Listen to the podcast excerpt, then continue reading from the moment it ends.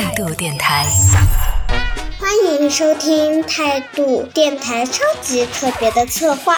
回到小时候，各位大朋友们，大家好。我是今天的大主播青青，我今年已经八岁了。我帅气的老爸是个钢琴家，我美丽的妈咪是个歌唱家。他们问我长大了想做什么，我说我还没有想好。我妈妈就说：“那你就两个都学吧。”哎，我真的太难了。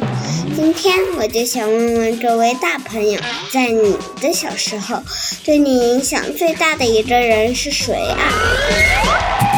客观上来说，就是不感性的说啊。客观上来说，我觉得对我影响最大的应该是我妈妈。嗯，就其他方面，我觉得母亲对小孩那种影响就不说了。我觉得大家可能多多少少都差不多。我小时候，我特别记得小学的时候要写日记嘛。然后我小时候写日记是怎么写的呢？其实我后面也没有问我妈是怎么想的，就是我从来没有自己写过一篇日记，就是是我妈妈念着，就是一个字一个字，就是一字一句那样念着，然后包括标点符号什么的，然后她念着，然后我相当于是。她念，然后我抄写下来的。我我我其实长大了，我都没问过她，就是哎，为为什么会这样呢？不知道是我妈妈的一种，她说你说她要培养我的某种嗯书写的语感也好，还是她有一种小小的虚荣，觉得啊，你看。就是反正我女儿的日记交上去就一定是最好的那种，不管她的动机是什么。但是就这件事情对我的影响，就是我真的从小写作就特别好，就是一直影响到我现在，包括我的职业。可能你让我自己慢慢写，我不一定能养成那样的一个。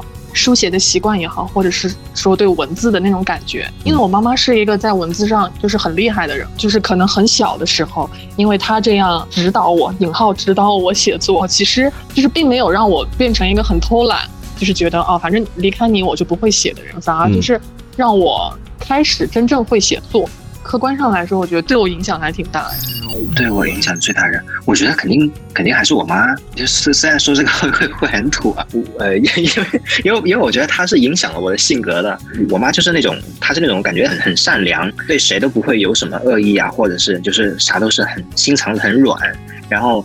就我感觉，我也不知道为什么，就小时候可能就是啥啥事儿都是我妈在照照顾着我吧，然后所以我也特别的就黏她。小时候，所以导致我性格的话就是有好也有坏吧。好的地方就是我感觉我还是一个变变得一个比较的细腻的人，很多事情其实都可以像她那样，就是。哎，算算是比较比较乐观、比较温柔的去对待一些事情吧。有两个场景嘛，我就觉得 就特别矫情。你看，这小时候就特别那种书店啊什么的，老爱老爱弄那什么心灵鸡汤，它的书名就是心灵鸡汤。现在想起来觉得好恶心啊。然后我就拿那些书，然后坐在我妈的那个那个小小电驴后面，一边看一边默默的流泪，然后抱紧我妈，好恶心啊！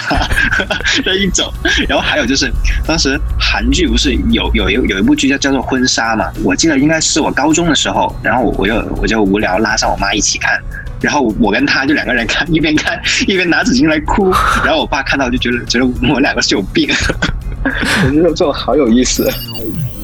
对我影响最大的人是我妈妈吧，从小到大可能言传身教，教我要什么爱护老人。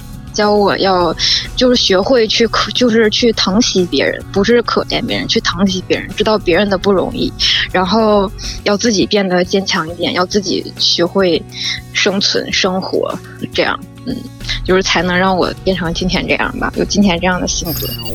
嗯，可能我奶奶吧，相对比较呃关心一点生活习惯啊之类的。比如从初中到高中开始这段时间，我在学校的时候就会住在一起，那呃相处下来，你的比如说你你的生活习惯、你的饮食，然后你的乱七八糟就会受到影响嘛，你就知道这样做会好，那样做会好。因为其实很多时候我我都是一个人住，然后到学校就是住校，然后平常周末我就呃一个人活动这样子，家里人管的比较少。就会比较自由一些。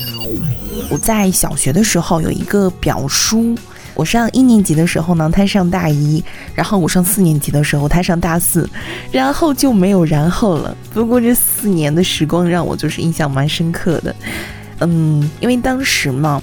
他每个周末都会带一些稀奇古怪的东西，嗯，可能就是他的一些，呃，大学生嘛，思维比较跳跃，他带来的一些新鲜的一些东西，会让我特别的期待每一个周末的到来，包括是数学题，因为那种数学题，那个时候我们不太去学习奥数啊，或者是换种说法叫趣味数学。那个时候都是把课本学好就已经很厉害了。所以当时呢，他拿一些比较有意思的题目的时候，你会觉得哇，数学真的是一件还蛮有意思的事情。嗯，包括是遇到一些事情啊，他都会给我及时的开导。我觉得对我印象还是蛮深刻的。我觉得小时候他带给我的影响，让我可能就是没有往没有走偏吧。因为呃，我爸妈其实还蛮吵架的，所以说有时候自己有一些想不通的地方啊，所以说有一个人可以就是看到你的话，对小学这个阶段来说的话，身心发育健康这一块，我觉得还是蛮重要的。谢谢大家收听态度电台超级特别的策划。回到小时候，我是八岁的大主播青青，我们长大后再见喽，拜拜。这个六月，我们邀请了十位古灵精怪的小可爱，组建了一台特别的时光机。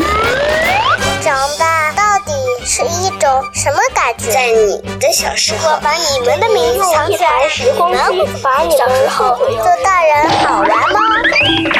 同时，也邀请了几位大朋友作为乘客，和我们一起完成了一次声音旅行。你的问题好难哦，好大一个难度啊！会不会暴露年纪啊？已经快要步入三十岁了，这就是成长的代价吗？可能我老了吧。开个电台特别策划，回到小时候。给有点可爱的大朋友们。